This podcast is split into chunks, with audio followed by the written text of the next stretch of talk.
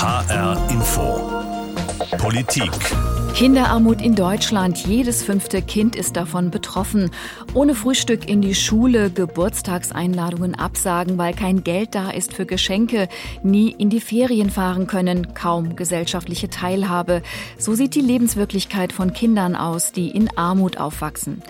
Zwar ist die Armutsquote deutschlandweit leicht zurückgegangen, wie der aktuelle Armutsbericht des Paritätischen Gesamtverbands zeigt, aber in Hessen zum Beispiel wächst die Armut laut dem Bericht so stark wie in keinem anderen Bundesland.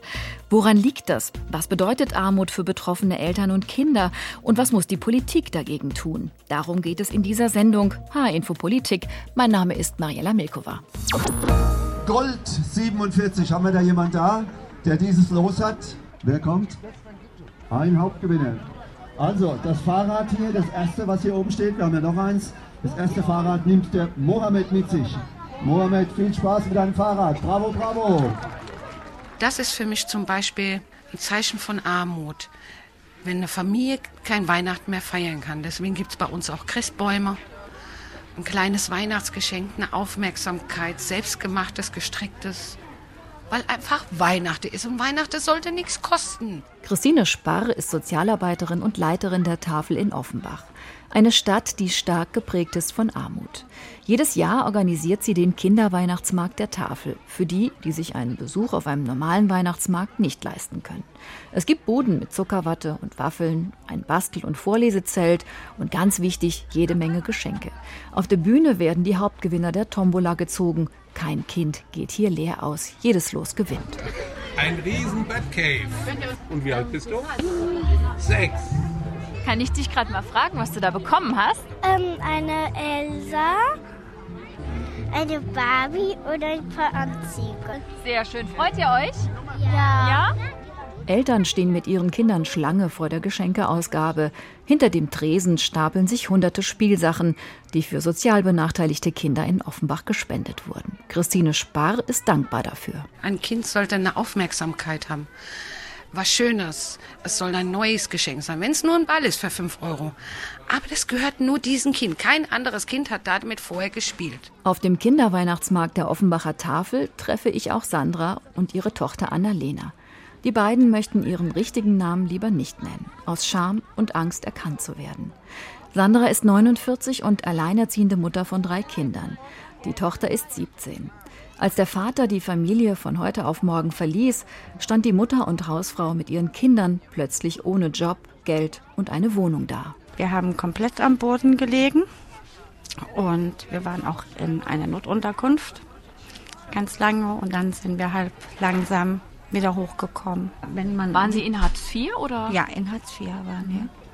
Aber das Geld, was du richtig zum Leben hast in dieser Hinsicht nach Abzug von allem, es sind wirklich nur 250 Euro, wenn es hochkommt. Und wie geht das dann?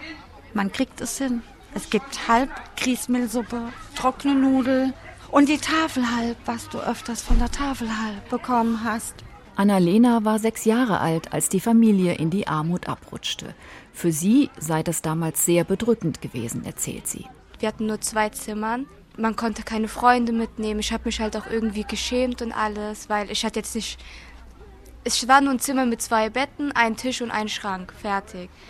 Und natürlich, die anderen Mädels in meiner Klasse hatten ein tolles Zimmer, ein Prinzessinnenbett, wie man früher gesagt hat. Und alle hatten ein Fahrrad oder so Kino gehen oder irgendwie einfach mal zum Beispiel im Winter auf der Eissporthalle gehen, sowas halt.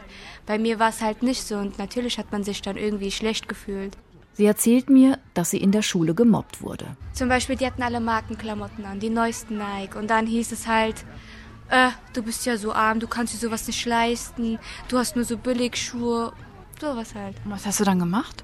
Natürlich habe geweint, hab mich verkrochen, bin in mich gegangen. Was Annalena damals geholfen habe, mit der Armut klarzukommen, der Zusammenhalt in der Familie und die Mutter, die immer da gewesen sei für sie und ihre beiden Brüder, sagt die 17-Jährige.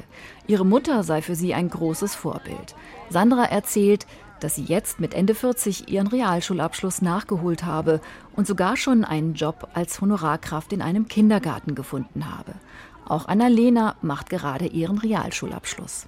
Dann möchte ich mein Fachabitur und meine erste Ausbildung zur Sozialassistentin machen. Und dann möchte ich Erzieherin werden und dann möchte ich auf Lehramt studieren gehen äh, für Grundschule in den Fächern Musik, Sport und Mathe. Eine Geschichte mit Happy End. Und er, die Ausnahme. Bei vielen anderen läuft es nicht so gut, weiß Armutsforscher und Politikwissenschaftler Christoph Butterwegge. Es ist sehr schwer, aus Armut herauszukommen, ganz besonders für Kinder, die in Familien hineingeboren werden, die von Hartz IV leben. Man spricht von einem Teufelskreis der Armut, äh, auch von mhm. sozialer Vererbung, weil meistenteils werden dann aus armen Kindern arme Jugendliche, die manchmal dann auch wieder äh, arme Kinder bekommen als Erwachsene. Deswegen äh, heißt es aber nicht, äh, dass man dem nicht entkommen könnte, sondern es ist nur sehr schwer, weil die gesellschaftlichen Rahmenbedingungen für diese Menschen so außerordentlich schwierig sind. Aber der Antrieb, die Motivation, sozial aufzusteigen, diese soziale Misere hinter sich zu lassen in der eigenen Herkunftsfamilie, äh, das ist natürlich gegeben. Und insofern äh, glaube ich, dass die Gesellschaft gut daran täte, äh, diese Menschen zu ermutigen. Stattdessen ja, engt sie sie aber ein, zum Beispiel durch Vorurteile, dass sie sagt, das sind Drückeberger, Faulenzer, Sozialschmarotzer, die von Hartz IV leben. Und das ist genau falsch. Wir müssen dafür sorgen, dass es so eine Kultur der Unterstützung, des Helfens, der Solidarität gibt in der Gesellschaft, äh, dann lässt sich auch Kinderarmut sehr viel mhm. erfolgreicher bekämpfen. Mhm.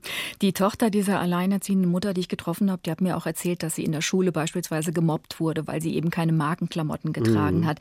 Wann ist denn ein Kind arm in Ihren Augen? Augen.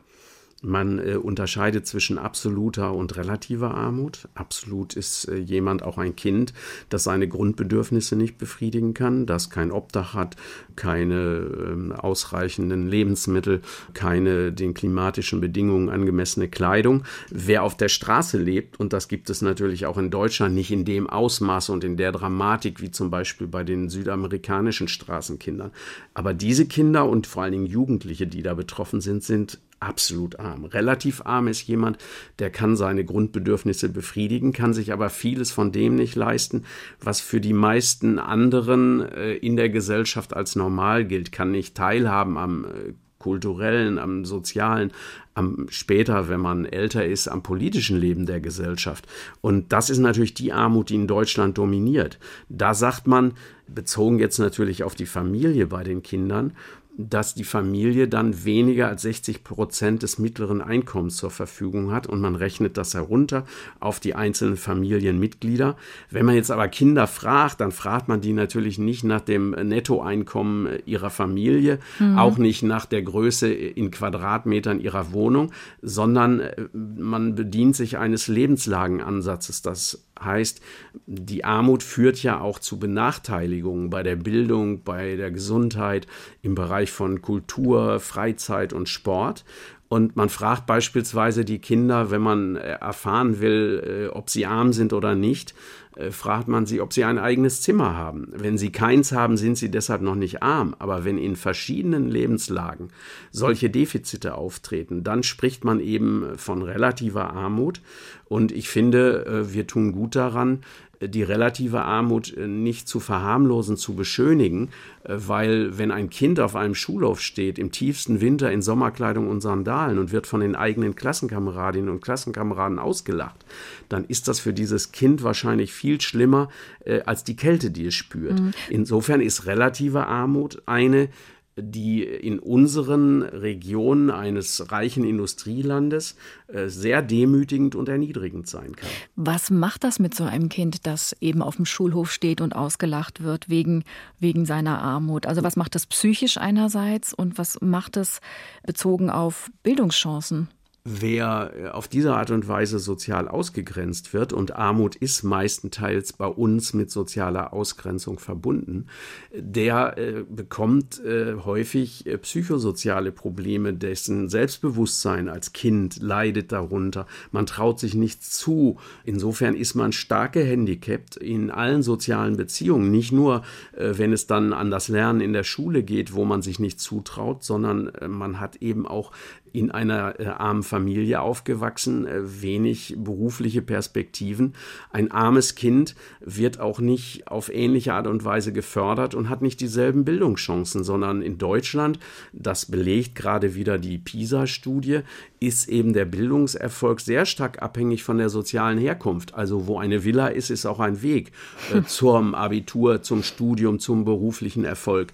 Äh, für ein Kind aus sozial benachteiligten Familien ist es sehr, sehr schwer aufzusteigen und seine Chancen wahrzunehmen. Das beobachtet auch Daniel Schröder. Er ist Leiter des christlichen Kinder- und Jugendwerks Die Arche in Frankfurt und sagt, die Kinder, die hierher kommen, seien größtenteils auf sich allein gestellt. Also unsere Kinder stehen oft morgens selbstständig auf, packen alleine die Schultasche und da gibt es kein Pausenbrot, da gibt es kein Frühstück zu Hause. Und eigentlich so der erste soziale Kontakt ist morgens in der Arche eigentlich. Und wir erklären das damit, dass Menschen sich oft, also die Erwachsenen, die Familien sich oft an der Stelle auch selbst aufgegeben haben und gar keine Motivation mehr haben, morgens aufzustehen. Ja, die passen. Die passen. Ähm, das sind so Stiefel. Winterstiefel? Ja. Mhm. Deine alten sind dir zu klein oder zu kalt? Ja, zu kalt. Die, die haben so welche Löcher. Die haben schon Löcher. Ja. Okay. Du kannst ja auch noch dicke Socken reinziehen und dann ist es doch supi. Elke Simon öffnet alle 14 Tage die Kleiderbox in der Arche in Frankfurt-Griesheim. Graue Wohnblocks, marode Fassaden, triste Straßen, ein Viertel, in dem viele sozial benachteiligte Familien leben. Der achtjährige Marwan hat gerade warme Winterstiefel gefunden. Jedes Kind kann sich hier mit gebrauchten Pullis, Hosen, Jacken, Schuhen und anderen gespendeten Sachen eindecken. Für die Kinder ist es fast wie ein Shopping-Erlebnis. Hier werden sie einzeln und mit großer Wertschätzung bedient und beraten. Den Kindern die Würde lassen, auch wenn sie kommen und sagen, dass sie keine warme Winterjacke haben. Darum geht es. Ich habe hier noch eine, aber ich schätze mal, die ist zu klein. Täglich kommen zwischen 80 und 100 Grundschulkinder hierher in die Arche. Es gibt nicht nur Frühstück und Mittagessen für sie, sondern auch Hilfe bei den Hausaufgaben, Lernförderung und Freizeitangebote am Nachmittag. Das geht von Schwimmen bis zu Tanz- und Kunstprojekten. Die Kinder bekommen hier Hilfe, Aufmerksamkeit und einen festen Tagesablauf. Auf den ersten Blick sieht man ihnen nicht an, dass sie aus bedürftigen Familien kommen. Also wir, wir sehen einfach, dass Armut heute sich in einem anderen Bild zeigt. Vor allem möchte kein Kind arm sein. Kein Kind möchte nach außen den Anschein erwecken, oh, ich kann mir vielleicht was nicht leisten. Deswegen sparen sie alle unglaublich stark auf Handys, weil sie oft denken, dadurch ist man Teil der Gesellschaft, wenn man ein, ein neues Handy hat. Für Daniel Schröder, den Frankfurter Archeleiter, zeigt sich Armut aber auch auf einer emotionalen Ebene. Dass die Familien nicht mehr einen gemeinsamen Esstisch haben, wo sie miteinander Zeit verbringen, wo nicht mehr miteinander gespielt wird. Der Fernseher hat oft die Kommunikation übernommen und das heißt, dadurch entsteht eigentlich eine Beziehungsarmut. Ob Kinder unter materieller und seelischer Armut leiden, hängt aber nicht nur vom Elternhaus ab, sondern offenbar auch vom Bundesland, in dem sie aufwachsen. Nach dem neuen Armutsbericht des Paritätischen Gesamtverbands ist die Armutsquote deutschlandweit zwar leicht zurückgegangen, aber die Kluft zwischen reicheren Regionen wie Süddeutschland und ärmeren wie zum Beispiel Nordrhein-Westfalen ist gewachsen. In Hessen ist die Armutsquote in den vergangenen drei Jahren laut dem Bericht sogar so stark gestiegen wie in keinem anderen Bundesland. Von 14,4 auf 15,8 Prozent. Im Armutsranking der Bundesländer sei Hessen damit von Platz 3 auf Platz 7 abgerutscht.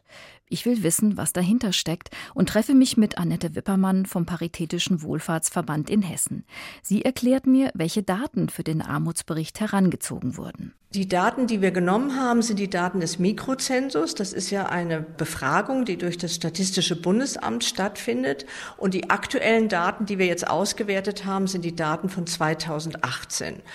Da werden die Einkommen genommen, die Nettoeinkommen der Bevölkerung und wir gehen von dem relativen Armutsbegriff aus. Das ist eine EU-weite Definition. Der relative Armutsbegriff, der definiert sich 60 Prozent des mittleren Einkommens. Und diesen mittleren Wert, wer weniger als 60 Prozent dieses mittleren Wertes hat, wird bei uns als sozusagen arm definiert in der Armutsquote. Laut dem Paritätischen Gesamtverband heißt das in konkreten Zahlen, die Armutsschwelle lag 2018 bei einer alleinerziehenden Person mit einem Kind unter 14 Jahren Jahren bei einem monatlichen Einkommen von 1.346 Euro.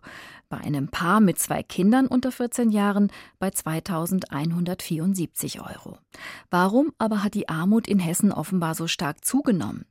Annette Wippermann vom Paritätischen Wohlfahrtsverband hat dafür folgenden Erklärungsansatz. Wir haben wenig Indikatoren, welche Punkte waren es genau, die sich in Hessen verändert haben. Wir haben geschaut nach der Langzeitarbeitslosigkeit, die ist minimal gesunken, also nicht gestiegen. Wir haben geschaut nach der Arbeitslosigkeit, minimal gesunken, nicht gestiegen.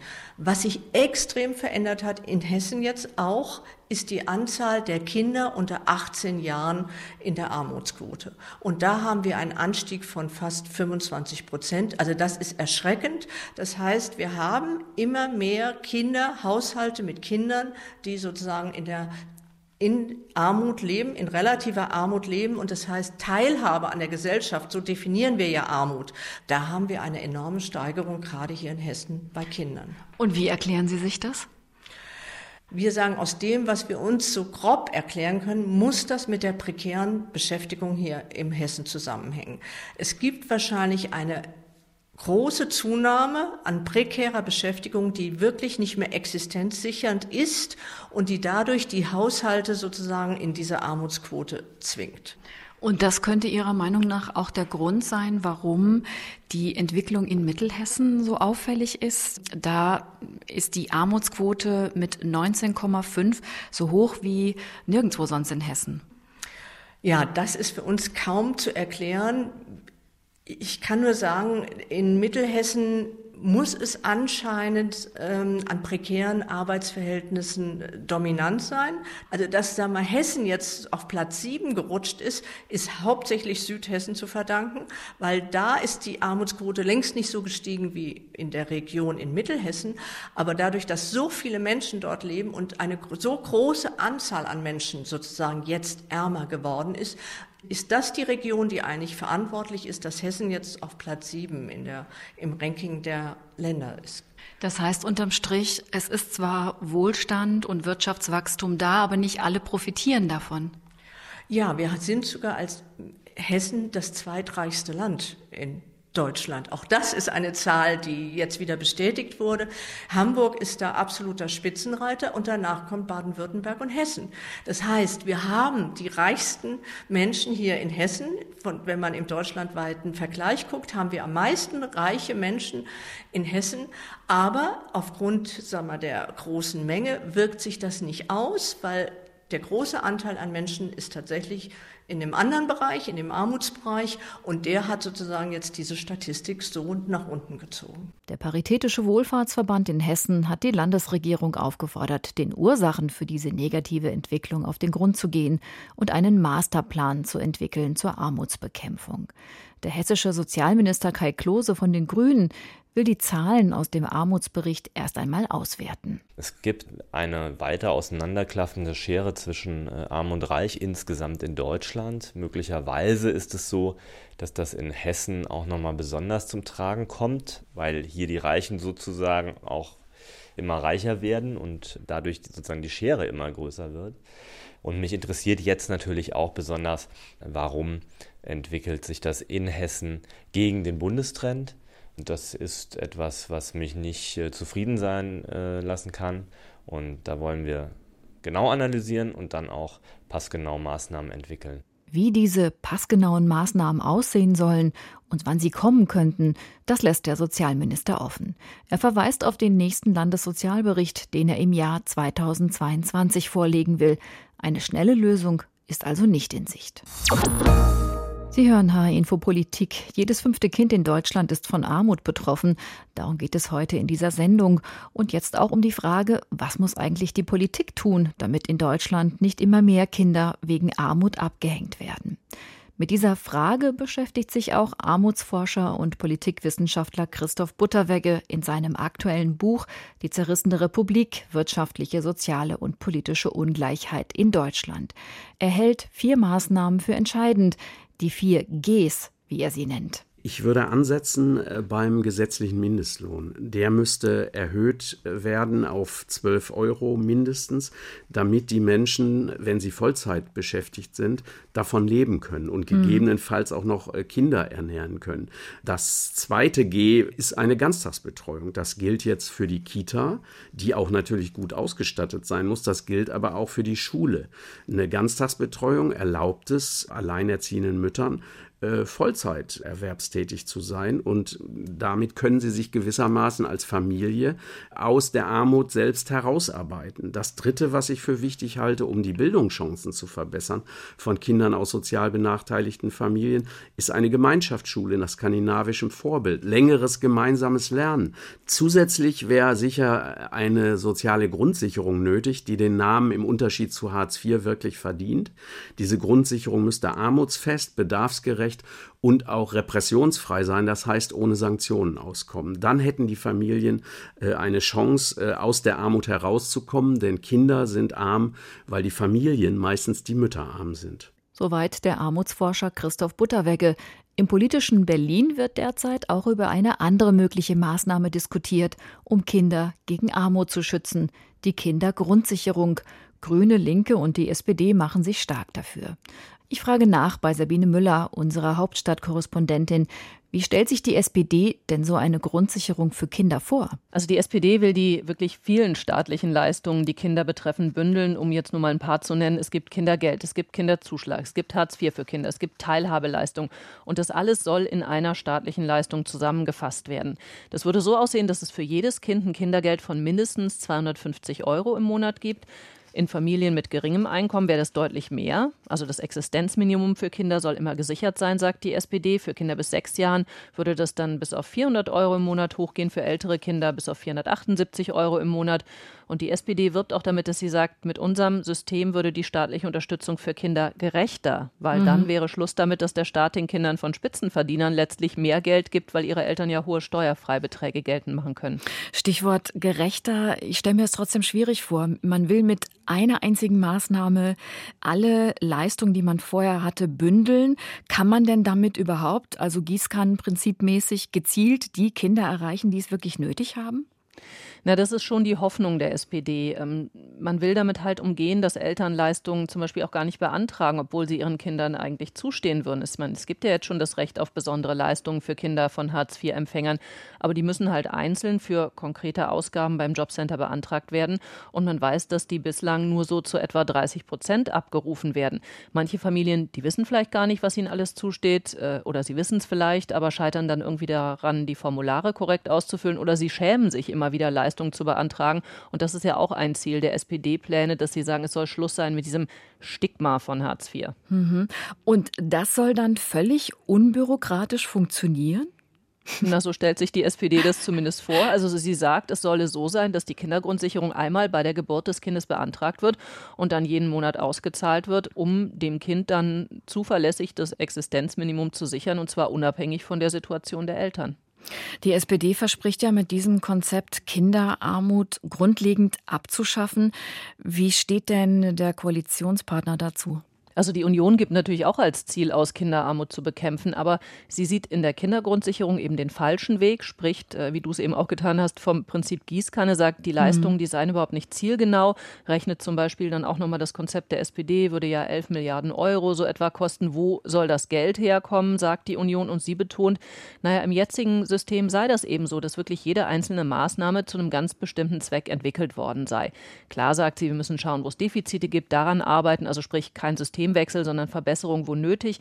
Und was der Union immer ganz wichtig ist zu betonen, man müsse mehr Eltern in Erwerbstätigkeit bringen, weil das ist ja das Credo der Union. Kinderarmut ist auch immer Familienarmut und da müsse man rangehen. Also, es wird zwar viel debattiert über eine mögliche Kindergrundsicherung, aber mit der Großen Koalition wird es sie nicht geben, meint Hauptstadtkorrespondentin Sabine Müller. Es wird schwierig, das eine wirksame und schnelle Rezept gegen Kinderarmut zu finden. Mir fällt dabei ein, was mir Sandra dazu gesagt hat, die alleinerziehende Mutter vom Tafelweihnachtsmarkt in Offenbach. Sie hat jahrelang mit ihren drei Kindern von Hartz IV gelebt und sich dann nach oben geschuftet, ihren Schulabschluss nachgeholt, eine Ausbildung gemacht und sie hat jetzt einen Job gefunden.